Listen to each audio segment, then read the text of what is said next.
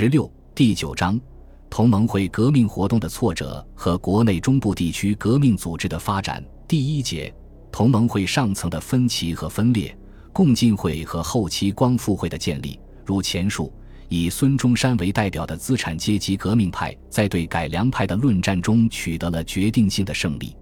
但是他却无力克服自身所存在的严重思想分歧。并不是所有加入同盟会的人都同意孙中山的三民主义，有的人热衷排满，认为在推翻清朝政府之后，无论专制、立宪均可甘心。他们自号为主打普清、吞鲁氏、灭胡第一人、纯粹汉众、复汉、朱复明、单纯复仇主义者等等，是所谓异民主义者。有的人激烈的反对封建专制制度。醉心于资产阶级共和国的理想，对平均地权不感兴趣，是所谓二民主义者。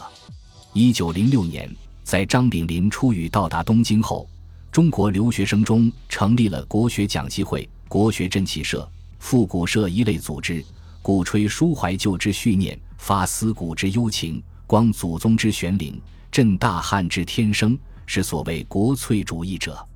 与此同时，巴黎张静江。李时增、吴志辉等通过《新世纪》，东京刘师培、何震等通过《天意报》，鼓吹反对种界、国界、政府、军备、法律、强权、战争、秩序、财产、金钱、宗教、家族、婚姻，是所谓无政府主义者。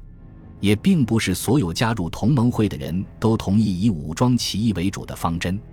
特别是当起义连遭挫折之际。孤注一掷的暗杀主义之风就会抬头，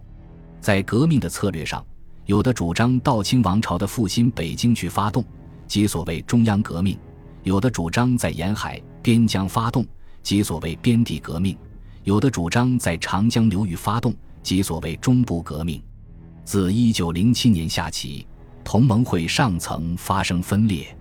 张继、张炳麟。陶成章等两次掀起反对孙中山的风潮，孙中山愤而弃东京本部于不顾，酝酿改组同盟会为中华革命党。一九零七年八月，张百祥、焦达峰、邓文辉、刘公等创立共进会。一九一零年二月，陶成章、张炳麟在东京重建光复会。一九一一年七月，谭仁凤。宋教仁等在上海成立同盟会中部总会，同盟会的分歧和分裂使改良派欣喜若狂。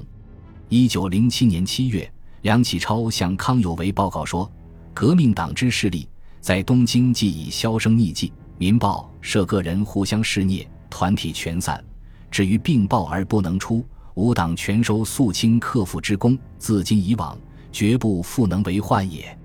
梁启超的这段话有着明显的夸张，但是事情却是严重的。